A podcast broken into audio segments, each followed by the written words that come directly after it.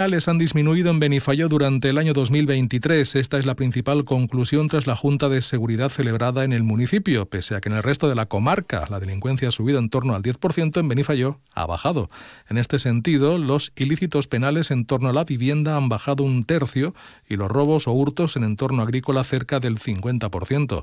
La alcaldesa de Benifayó, Marta Ortiz, ha incidido en que estos resultados obedecen al buen trabajo y la coordinación de la Policía Local y la Guardia Civil. Ja no és que reduïm no, les xifres i les estadístiques, sinó també que s'augmenta molt el que és l'índex d'efectivitat en la resolució dels fets no, que se puguen produir. Esta és la línia que hem de seguir. Jo agraïs molt tota la tasca que fan la Policia Local i la Guàrdia Civil perquè el resultat estadístic d'aquest any 2023 és fruit del seu treball i esforç, de la seva professionalitat, coordinació i implicació en Benifalló.